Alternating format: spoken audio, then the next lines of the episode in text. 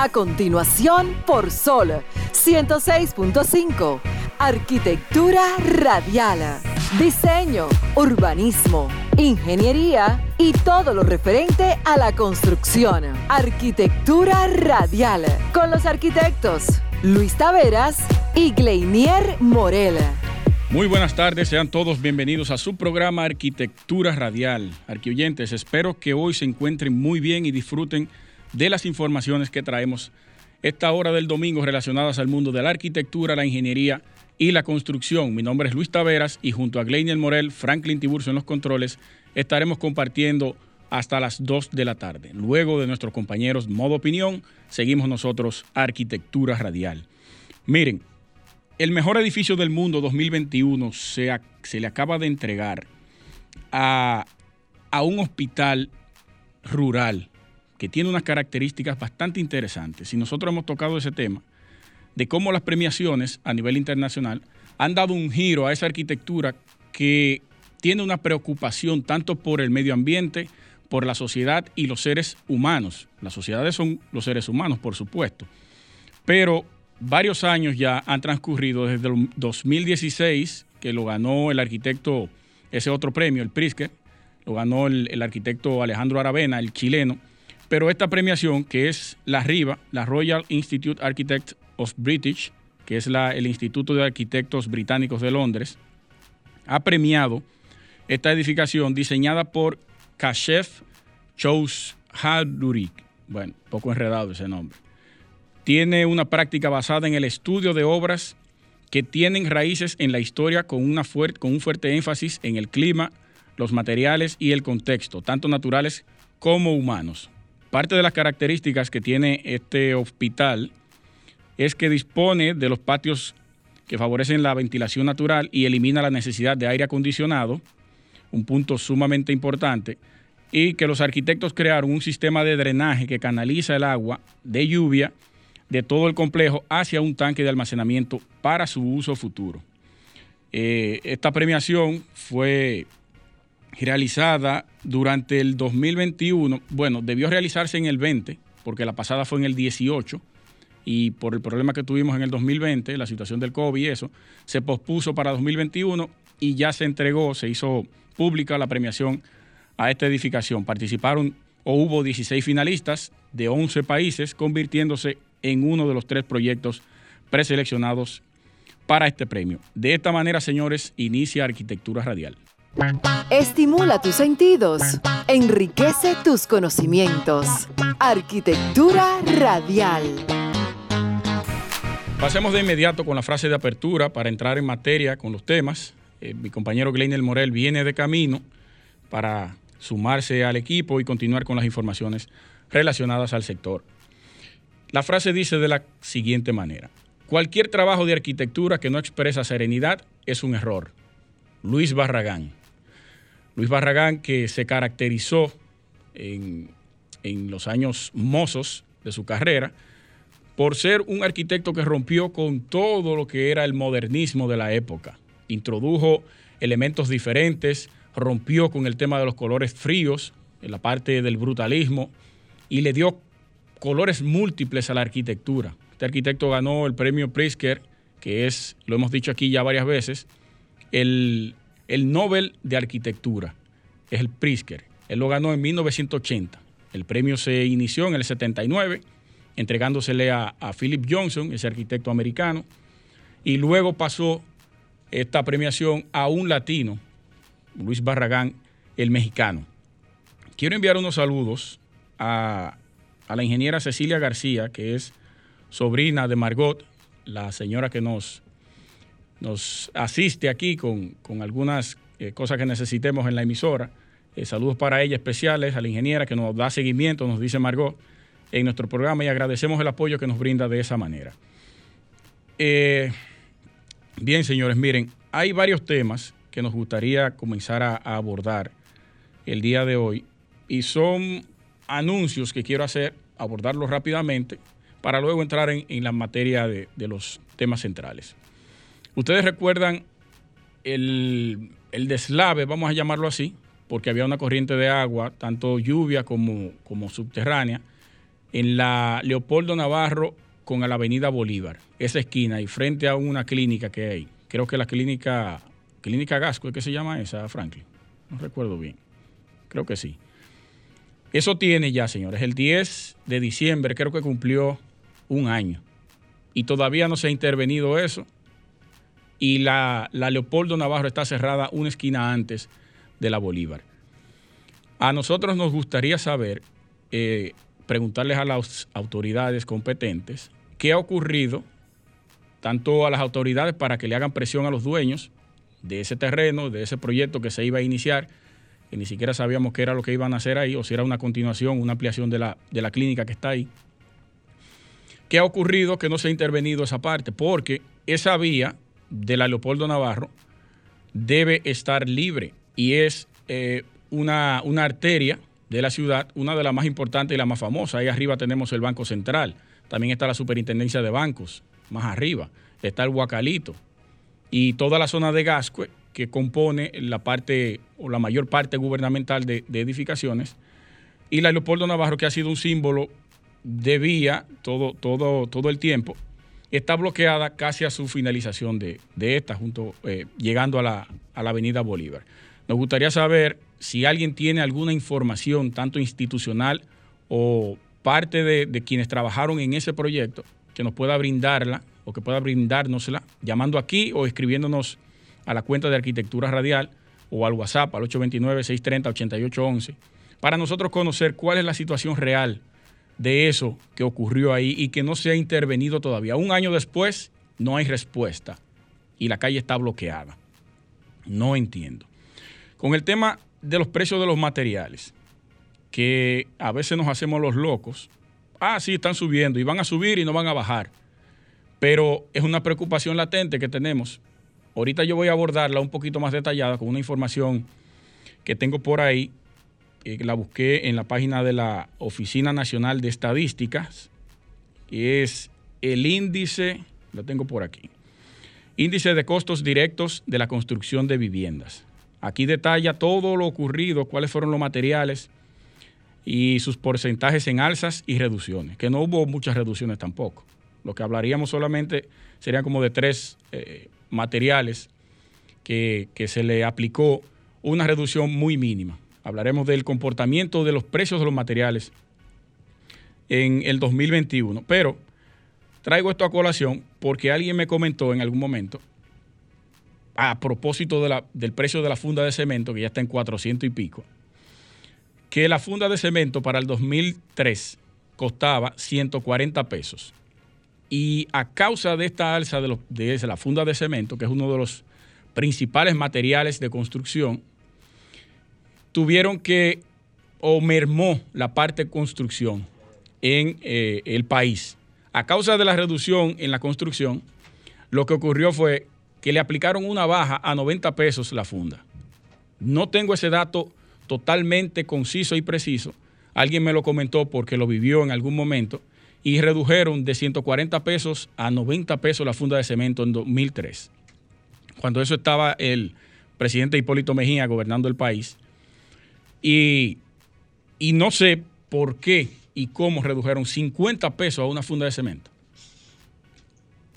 la, paralización de la dinamización de la construcción fue la causa, pero reducirle 50 pesos a ese material de construcción eh, me resulta un poquito extraño. Si alguien tiene esa información histórica reciente, sería importante que nosotros la conozcamos y ver de qué manera podemos ir trabajando, no igual, porque no es el mismo escenario ya, es otra realidad actualmente, 2022, con una pandemia eh, que nos dio en la cara pero sería interesante conocer cómo se hizo esa reducción y a través de qué mecanismo se pudo realizar. Vamos a hacer un cambio y regresamos con más información. No se muevan. Estás escuchando Arquitectura Radial. Bien, señores, continuamos en Arquitectura Radial.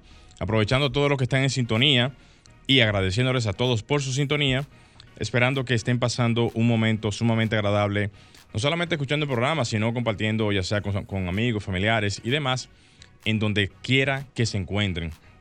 Eh, por cierto, eh, vamos a, y a propósito de tu frase, que venía escuchando justamente la frase, Richard Rogers. ¿Y usted estaba escuchando el programa? Claro que sí, porque venía camino. Richard Rogers. ¿Tú sabes qué es Richard Rogers? En no, no fue Richard Rogers. Richard Rogers. Fue Luis Barragán. Luis Barragán. Sí. ¿Por qué Richard Rogers fue quien murió el 14 de enero. Sí. sí. Tú sabes que, a pesar de todo, Richard Rogers, eh, con todo y que murió recientemente y todo eso, dejó, porque eso es lo que pasa con algunas leyendas arquitectónicas, dejan alguna serie de proyectos y ejemplos ya realizados y entonces pasa el tiempo y luego que comienzan entonces a hacer una serie de reconocimientos, no que no se la hayan hecho, sino que entonces comienzan a ver sus obras desde otro punto de vista porque a pesar de todo... Sí, pero a él no. No, a él no porque le hicieron muchos reconocimientos, pero tú puedes estar seguro que ahorita van a aparecer muchas otras cosas más. Eh, pudiera ser, pero yo creo que él se le, se le entregó en vida. Casi todo lo que se le puede entregar a un arquitecto. Él recibió las premiaciones más altas del mundo en términos de arquitectura. También el, rey de Inglaterra fue de Londres. Como él es eh, inglés, londinense, londinense. Le, londinense lo reconocieron, no recuerdo cómo fue, si fue como. A Norman lo reconocieron como Sir Norman Foster.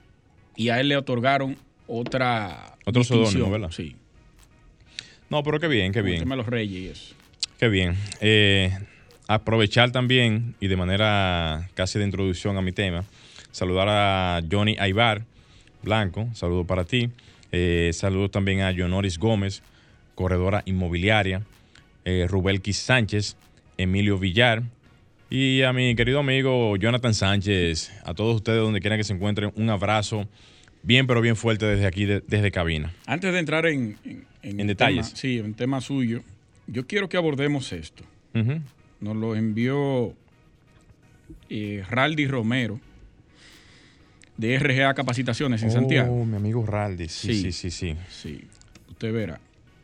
Lo mismo que hemos hablado anteriormente con el tema de la recluta, del reclutamiento de, de estudiantes en términos de arquitectura o recién graduados.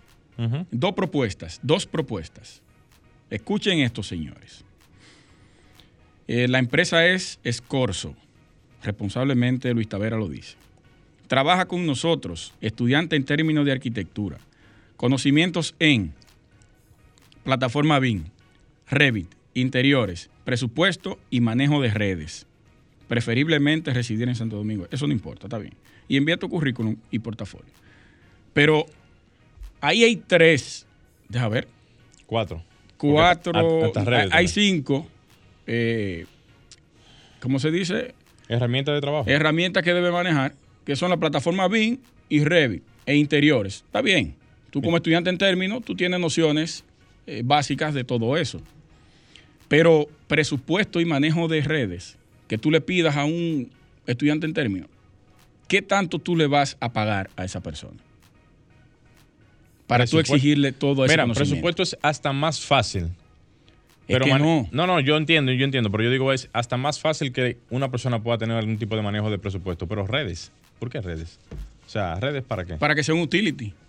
O sea, lo, quieren poner todo, ¿eh? Sí, pero si te está pidiendo ahí que tú manejes la plataforma BIM, Dentro de la plataforma BIM está Revit, porque BIM es una cosa más amplia, aquí lo hemos hablado muchísimas veces.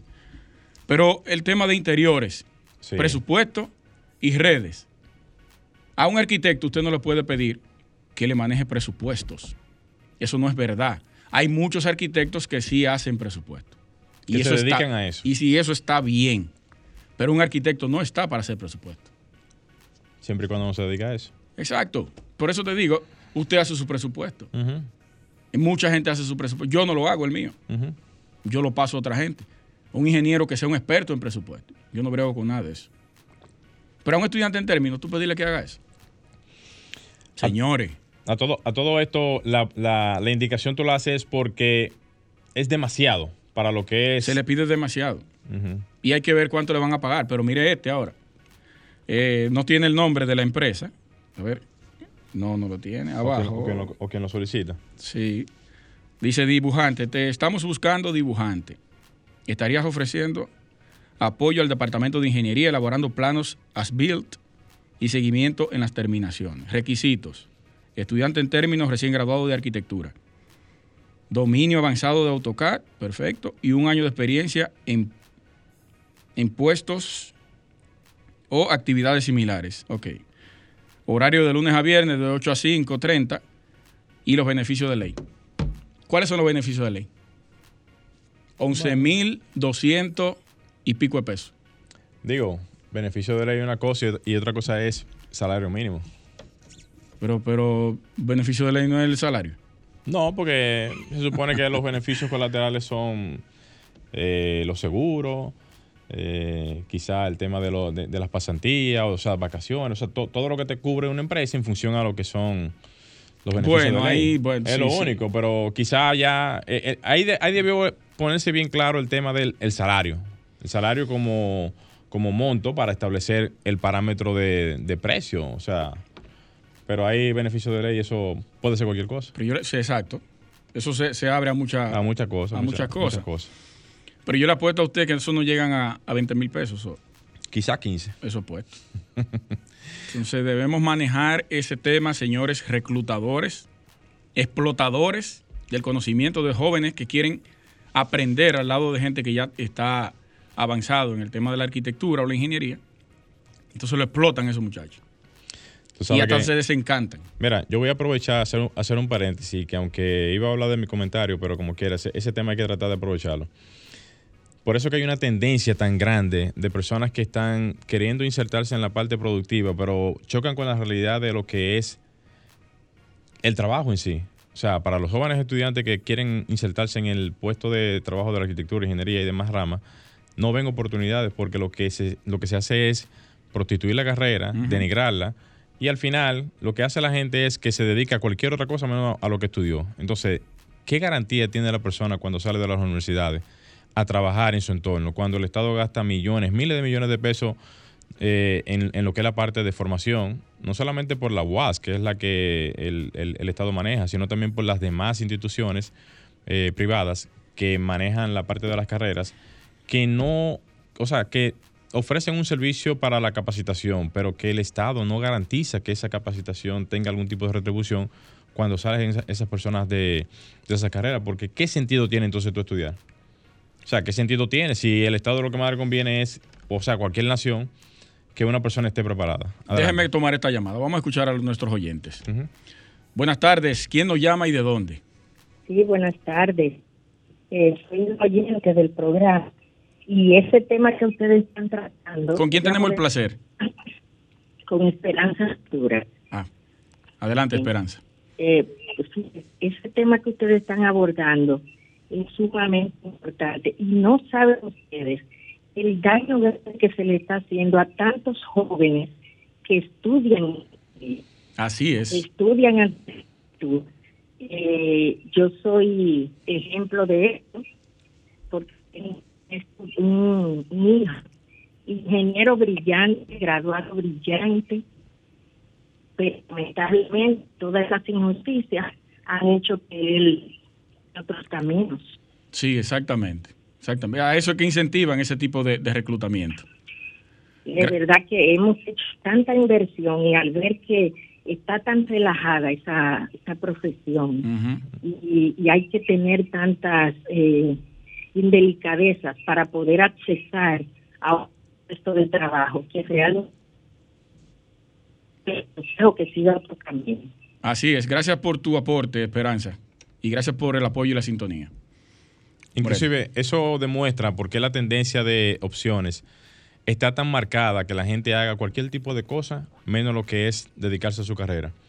Porque si bien es cierto, cuando tú ves los ejemplos de personas que emprenden en diferentes áreas, en la parte de de la música, la parte del espectáculo, la parte de, desarrollar cualquier proyecto a nivel individual, y si tú ves de alguna manera u otra el éxito o la posibilidad de desarrollarse, eso te marca, realmente te manda un mensaje. Te dice, óyeme, por ahí no es. Pero hay otro elemento que es importante y lo conversábamos con el invitado de la, de la semana pasada, el español Luis López Toledo, y es que nosotros tenemos la ventaja ante cualquier otro profesional de ser versátil en las artes. Nosotros. Y, imagínate los demás. Profesionales. Claro. No, pero me refiero, eh, como tratamos el tema del reclutamiento y la desincentivación que le hacen estas empresas, a estos muchachos, la ventaja nuestra es que podemos hacer otras cosas adheridas a la arquitectura. Podemos dedicarnos a la música, como usted bien dice, a la pintura, a las artes, a, a lo que sea, porque somos versátiles y se nos forma con una visión diferente a cualquier otro profesional. Y no quiero denostar otra profesión, pero es así. A nosotros nos dan comportamiento humano, nos dan psicología, nos dan eh, arquitectura y sociedad, cómo se comporta la gente ante las ciudades. Urbanismo. Urbanismo. Es una gama de, de, conocimiento que uno tiene que, que, manejar para poder tratar un tema de arquitectura. Entonces, eso nos abre diferentes puertas.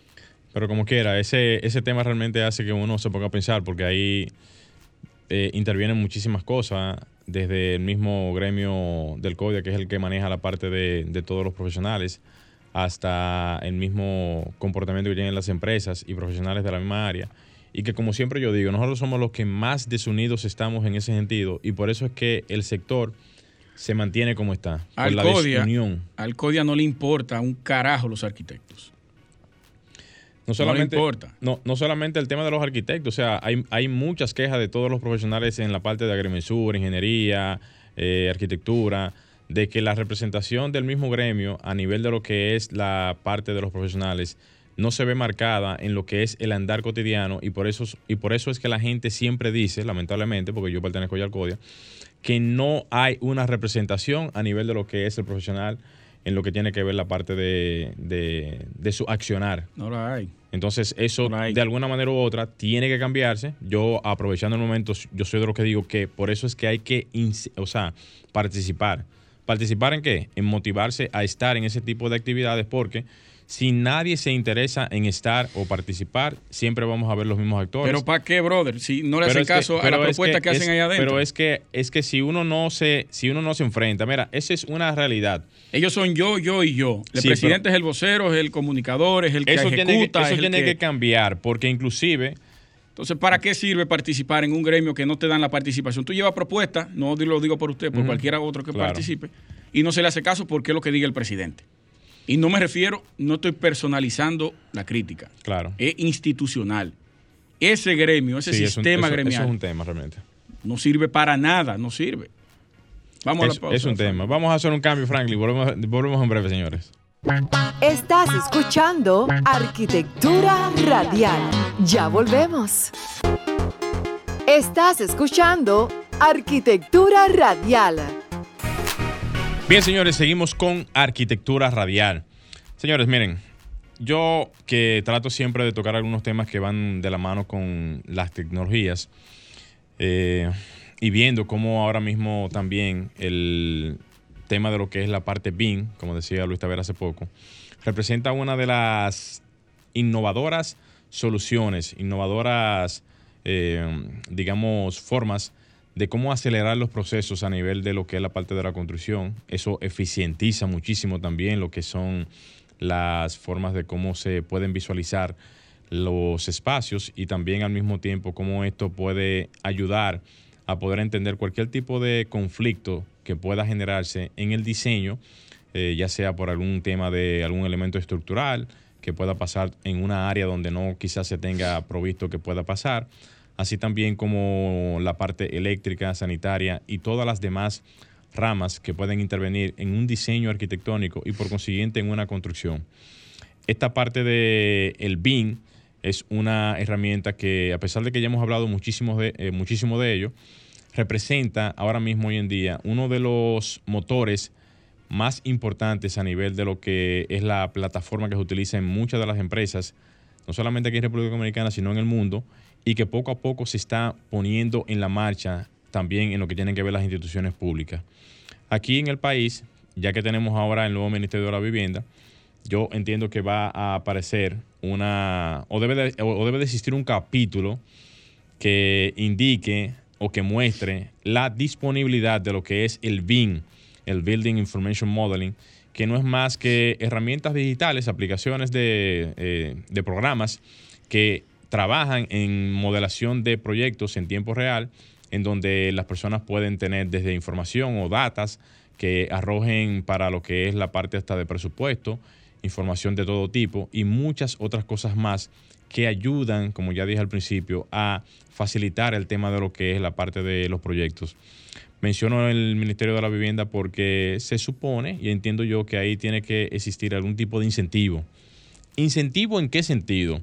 De que ahora se pueda abrir un capítulo en donde a las personas que puedan introducir proyectos con la metodología BIM se le pueda dar algún tipo de facilidad, aunque sea desde el punto de vista de lo que es eh, la parte de tramitación.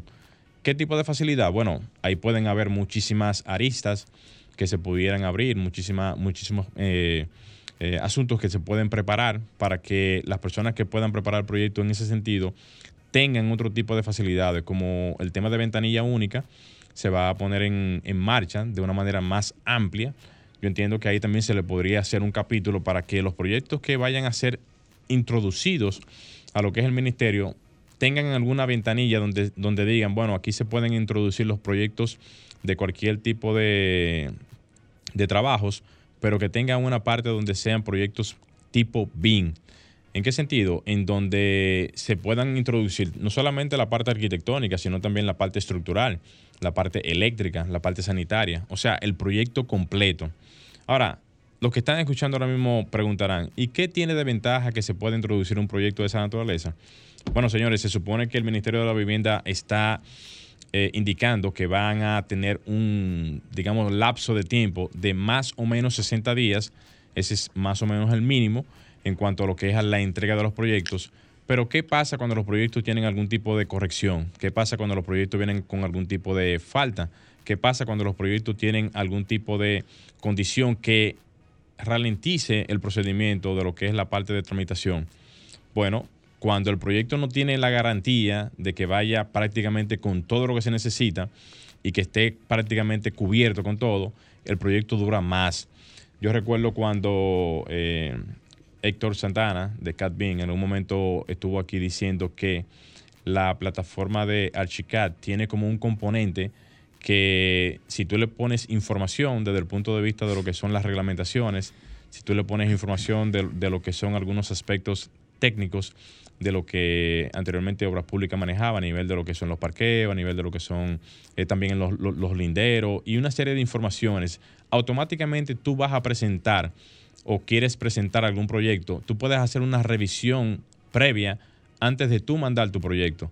Es como lo que decía el curador eh, de Medellín, eh, Betancourt, Luis Betancourt, que ellos hacen una verificación de lo que son los proyectos, pero en este sentido, quien haría la verificación de este tipo de, de proyectos la haría básicamente el mismo programa.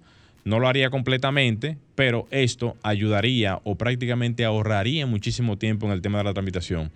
O sea, es como buscar la manera de que los procesos de lo que tiene que ver la ventanilla única y tramitación de proyectos tengan una forma más eficiente de poderse tramitar. Porque al final, ¿a quién, le, ¿a quién le conviene eso al final? Miren, le conviene al que va a desarrollar el proyecto, en principio, porque no tiene que esperar muchísimo tiempo para poner a producir su proyecto.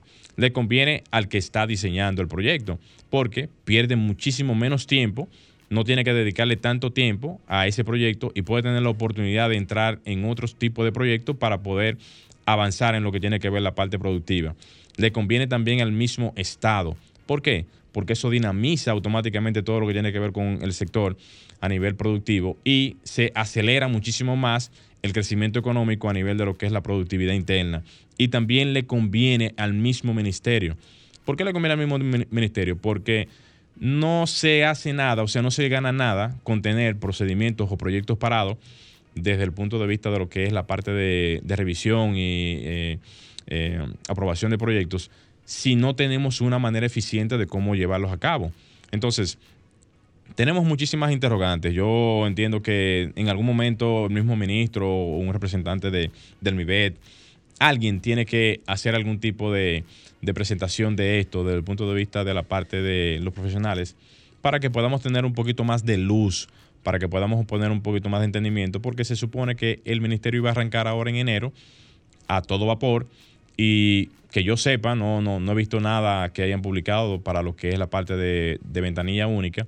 Y a pesar de que el Ministerio de la Vivienda va a ocuparse de muchísimas otras cosas más, yo entiendo que esa es una de las más importantes, porque aparte de que se puedan desarrollar proyectos de la parte inmobiliaria, viviendas de bajo costo para eh, personas de bajo recursos y demás, el tema del Ministerio de la Vivienda radica en que va a ser el que se va a encargar de todas las construcciones, supervisiones y lo que tiene que ver también con la aprobación de proyectos. Y para nosotros, los que estamos en el sector, es sumamente importante saber en qué pie estamos parados para que en lo adelante también no tengamos eh, tranques. Porque ¿qué va a pasar ahora? Ya para finalizar. Lo que va a pasar ahora es que si no tenemos claro hacia dónde vamos, pues entonces ya llegamos. Porque ¿Qué, pasa, por ejemplo, qué pasa, por ejemplo, Luis, con el tema de, el que va a, querer presentar un proyecto, que ya antes, no, antes lo hacían en obras públicas, y ya los que proyectos que se van a depositar tienen que depositarse en, el MIBET.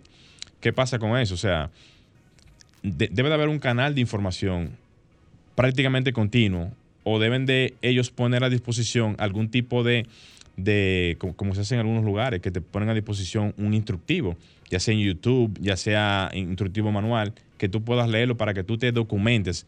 Que eso es fácil hoy en día. si alguien lo ha hecho ya, sí. que nos informe. Que nos informe también para uno poder masificar, o sea, para uno poder eh, pasar la información y que pueda llegar a más personas para que esa información no solamente se quede circunscribida aquí en, en lo que es el distrito, porque recuerden ustedes que el Ministerio de la Vivienda va a ser el ministerio que va a regir todas las construcciones a nivel nacional. Entonces, personas que viven en Santiago, personas que viven en Puerto Plata, en cualquier parte del país, deben de conocer y saber cómo se va a tramitar esto, cómo se va a desarrollar esto, porque así se le facilita la vida a todo el mundo. Entonces, hacemos una especie de llamado informativo y esperamos que los del Ministerio de la Vivienda puedan pasar la información, que se comuniquen con nosotros, Buen punto que se acerquen con nosotros, que, que nos ayuden a pasarle la información a las tantas, o sea, a los miles de profesionales que están en, este entorno y que nosotros, ya que estamos en esta posición de programa de radio en el área de la construcción, primer y único programa en todo lo que tiene que ver esta área, utilicen el canal para poder hacer llegar la información, porque eso es lo que uno quiere, servir de plataforma para que este tipo de información puedan llegar y puedan ser escuchadas y también, eh, eh, vamos a decir, que, que las personas puedan informar de todo lo que acontece en el nuevo Ministerio de la Vivienda. Franklin, vamos a hacer un cambio. Señores, enseguida volvemos. Estimula tus sentidos, enriquece tus conocimientos. Arquitectura radial. Continuamos en Arquitectura Radial. Señores, gracias por su sintonía. Y vamos a pasar con mi comentario de la tarde. Miren, ayer yo estuve por la zona de Jarabacoa, acompañando a un colega de comunicación, a dos colegas comunicacionales que tienen un proyecto pensado por allá. Eh, una visita bien grata a este pueblo tan maravilloso que es Jarabacoa. Y allí me pude percatar, fuimos en calidad de arquitecto, no como comunicador. Él iba a hacer una inversión en terreno y nosotros nos íbamos a encargar o nos vamos a encargar del proyecto arquitectónico. Allí visitamos varios terrenos, varias propuestas que ya se habían investigado, se habían contactado a los dueños y hicimos el recorrido en, Jarabacoa. El tema inmobiliario en Jarabacoa me llamó mucho la atención. Yo sé que ha venido en crecimiento desde hace muchos años y que muchas, eh, muchas personas adineradas de aquí, de Santo Domingo y de otras partes del país, hacen una inversión vacacional allá para poder despejar la mente a la hora de vacaciones o fines de semana largos, se van a, se instalan y se recrean en esta parte alta de la, del país. Pero el tema inmobiliario y arquitectónico en Jarabacoa va en una alza, señores, exponencial, increíble e impresionante. Yo me pude percatar en las varias reuniones que nos reunimos, valga la redundancia, de los propietarios de terrenos a quienes le estaban vendiendo, me voy a reservar nombres porque no, no quiero comentarlo aquí, quienes hacen sus inversiones por allá arriba, personas con mucho dinero y mucho poder de sectores empresariales y políticos. Y es maravilloso el tema de, arquitectónico que se está realizando por allá. Eh, anteriormente yo había ido a Jarabacoa, pero no en calidad de profesional de la arquitectura. Yo iba a visitar, hace muchos años que no había ido. Ahora fui con otra, con otra visión, de ver qué se estaba haciendo en Jarabacoa. Pude visitar algunos lugares con, con, con las personas que andaba y me llamó mucho la atención el costo de los terrenos y la topografía accidentada del terreno. Hay terrenos ahí que te pueden costar desde 30 dólares a 65 dólares el metro cuadrado. Y la accidentalización del terreno, señores, la topografía tan accidentada que tienen estos terrenos, es una cosa de locos. Una barranca totalmente inclinada, casi a 90 grados, te puede costar 48 dólares el metro cuadrado allí. Y la gente lo compra y construye. Hace movimiento de tierra, coloca un muro de contención, hace relleno y ahí eh, establece su, cabaña de, vacacional. Es algo increíble. Hay otros lugares que fuimos, un poco menos accidentados y otros más llanos, que fue el último que elegimos, que sí tienen un costo más elevado, el metraje más pequeño y las condiciones un poquito más cómodas. De 110 dólares el metro cuadrado, pero para una, para una inversión de 500 metros cuadrados, que se escucha un poquito alto, pero para la zona está bien. La plusvalía de, ese terreno, de los terrenos de Jarabacoa están muy altos, muy altos. No, no me refiero a muy altos en temas críticos, sino que, que tienen un precio que no se compara con muchas partes del país. Por ejemplo, en Sosúa, aunque Sosúa ha sido, fue eh, uno de los principales polos turísticos del país, actualmente sigue siendo uno de los principales polos turísticos, pero no tiene esa relevancia o ese atractivo que todo el mundo busca, como si fuera para el este, eh, en el futuro para, para, el, para el sur y ahora para el centro del país, que es Jarabacoa y Constanza. Sosúa, por ejemplo, eh, un solar de, de 300 metros cuadrados te puede costar un millón cien, un millón doscientos, más o menos. Mucho más barato que lo que te costaría un terreno de 500 metros, pues, claro, con una diferencia de 200 metros, pero te sale más barato en Sosúa que en Jarabacoa. Ahora, tú no tienes las condiciones climáticas que tú tienes en Jarabacoa. No tienes eh, la relajación ambiental y natural que tú tienes en Jarabacoa. No tiene los ríos que tú tienes en Jarabacoa. Sosúa te brinda playas, es una zona turística costera, y, y Jarabacoa es una zona turística montañosa. Eso es una diferencia. Pero sí, sí, bastante interesante. Nosotros estuvimos, escuchen esto, Fuimos a un lugar que fue el último, ya para adquirir el, terreno que se iba a comprar. Había un complejo de ah, un complejo cerrado, habían cuatro viviendas construidas, quedaban como 10 solares eh, sin, sin compra. Cuando nosotros propusimos dos solares, de los cuales la persona con la que yo andaba la iba a adquirir, a las 5 de la, llegamos a las 4 de la tarde, tres y pico, a las 5 y 30 de la tarde, casi 6 de la tarde, llamaron y compraron tres al lado de lo que nosotros habíamos adquirido o lo habíamos visto. Tres, señores.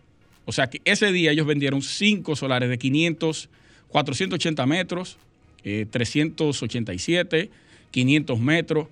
Es una cosa increíble lo que está ocurriendo allí. La venta a vapor de estos terrenos en Jarabacoa. Que yo no, no entiendo cómo es que se venden tan rápido. ¿Por qué se venden tan rápido? ¿Cuál es la, prisa por comprar allí arriba?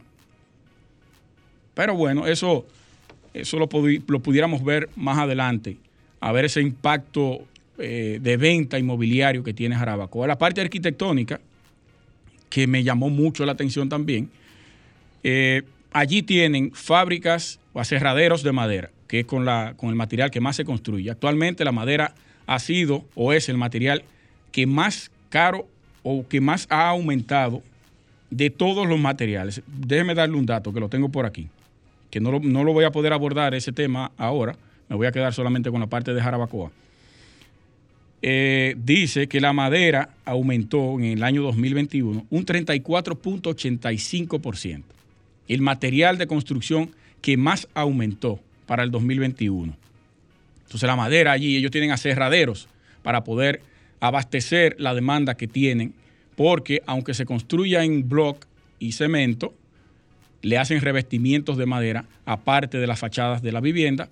Algunos no vacían la losa en concreto y la techan en madera, luego le ponen lona asfáltica y luego le colocan la teja granulada encima para darle un aspecto más vacacional y más montañoso a este tipo de arquitectura. También tienen la fábrica de tejas granuladas más grande del país y posiblemente del Caribe, por la demanda tan alta de compra de este material en esa zona. Y algo muy interesante es que una de las fábricas de blogs más importantes del país, no recuerdo el nombre, si era Bisonó, Aguayo, Ecuri, uno de ellos, tuvo que construir un hangar en Jarabacoa para almacenar eh, los blogs allá arriba, porque dar viajes le salía muy caro, el tema del tránsito y el transporte. Me imagino que ellos van a tomar horarios más tranquilos para poder subir todo el material y almacenarlo ahí por la demanda tan alta también de construcción que tienen allá arriba. Una de las personas que no vendió del real estate me dijo, tú deberías venir a mudarte para acá porque la demanda de arquitectos que está surgiendo aquí es sumamente alta. Entonces, invito a todos también a que hagamos un levantamiento en Jarabacoa, hagamos relaciones allá arriba y, podamos hacer un intercambio de construcción y beneficios eh, con, lo que está ocurriendo allá arriba. Es, un auge de construcción increíble lo que está ocurriendo en, en Jarabacoa. Para finalizar, el tema de la carpintería. Una carpintería totalmente fina. Fina porque bueno, tengo unos amigos que tienen una empresa, eh, no recuerdo el nombre, ellos fueron patrocinadores de nosotros cuando salimos a hacer el programa en Expo Ferretera en el 2019. Eh, artesanal, creo que se llama. Mi amiga Leticia Tonos, Leticia, Tonos no, Leticia, y su esposo tienen una empresa de, de, de madera, revestimiento y creación de muebles. Se fueron a Jarabacoa y allí están colocados posicionado por el tema de la carpintería fina. Buscarse mano de obra especializada para estos trabajos porque son bastante caras las, viviendas allí arriba y necesitan una terminación exquisita. Yo invito a todos los del sector construcción que se den una vuelta por Jarabacoa y hagamos un levantamiento y un estudio de lo que está ocurriendo allí y ponerle el ojo al tema económico allí, porque se está construyendo y se está haciendo mucho dinero. Vamos a hacer un cambio, no se muevan. Estás escuchando Arquitectura Radial. Ya volvemos. Yo quiero saber si usted ahora que usted está mencionando eso de Jarabacoa, si usted compró su solarcito por allá también. Tuve la intención. Tuve la intención. De que apártame ese ahí, espérate, apártame ese ahí. Que tiene los, precios muy necios. Sí, pero yo creo que ahí quise dejar que tú desarrollaras tu comentario porque yo creo que ahí lo que existe es una captación de terreno por el atractivo natural y por el atractivo climático que tiene la zona. Sí. Recuerda que aquí los terrenos tienen costos y valores en función a lo que... Le brinda el medio ambiente. Claro que sí. Y también la ubicación.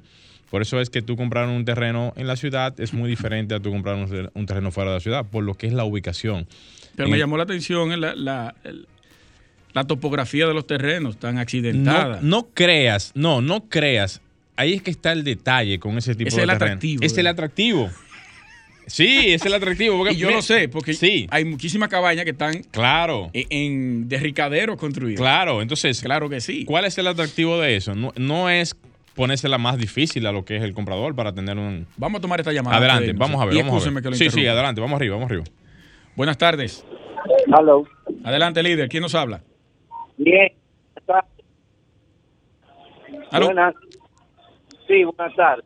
Sí, ¿quién nos habla y de dónde, líder? Eh, le habla Rafael Peguero. Ah, esa escritora, escúchame, que estoy pensando que... Eh, Está bien, gracias, líder, por la llamada. Buenas tardes, ¿quién nos habla y de dónde? Ramón San Una vez me quedé con ustedes una pintura. ¿Cuándo vuelven esos concursos, señores? No se escucha, caballero. Repita de nuevo. Me gané con ustedes una pintura. ah, perfecto. Sí, sí, claro. ¿Cuándo vuelven estos concursos, señores? prontamente, prontamente. Eso viene pronto. Muy pronto, muy pronto. Gracias por su llamada, hermano.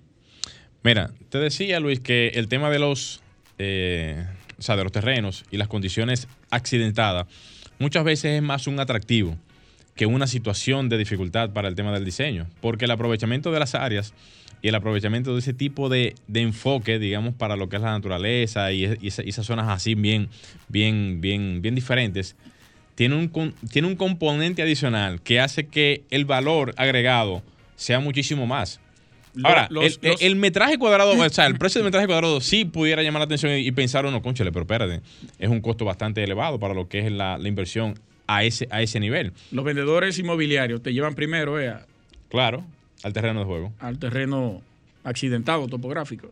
Amárrate esa sling ahí en la cintura y vamos a bajar ahí por aquí. Por aquí que tú vas a comprarla. Mientras más difícil, mejor. Ah, Franklin, déjame tomar esta última llamada. Buenas tardes. ¿Quién nos habla y de dónde? Sí, vamos. Resulta que así como ustedes hablan del terreno, así también se aplica a cuando usted va como a la sala un restaurante. No, no se escucha bien, hermano, no se escucha bien. Habla un poquito más despacio. Así como son los precios de los terrenos, también pasa cuando usted va a un restaurante en esos sitios, va a un negocio de ah, comida. Sí. Eso es correcto, eso es correcto. Muchas gracias. Él lo dice por, por, el costo turístico que tiene la zona en función a los precios, ya sea en, restaurantes o áreas de, de diversión. Pero eso, eso tiene su precio porque realmente el que va ahí a esa zona puede pagar por eso. O sea, hay que entender eso. Si no, no existiera. También eso, y depende de donde tú vayas también. Exacto, porque también hay de todo. No solamente son los lugares caros, sino también lugares en donde las personas pueden tener otro tipo de diversiones alimenticias. Tus chicharroncitos, cositas así. Hablen conmigo. Hablen conmigo, yo lo puedo decir dónde es. Llegamos a la parte final. Señores, hasta aquí Arquitectura Radial. Agradecerles a todos por su sintonía. Nos estaríamos viendo el próximo fin de semana por aquí en cabina. Luis Taveras, Glenn Morel y Franklin Tiburcio en los controles. Señores, pasen buen fin de semana. Y hasta aquí, Arquitectura Radial, con Luis Taveras y Gleinier Morel, por Sol 106.5.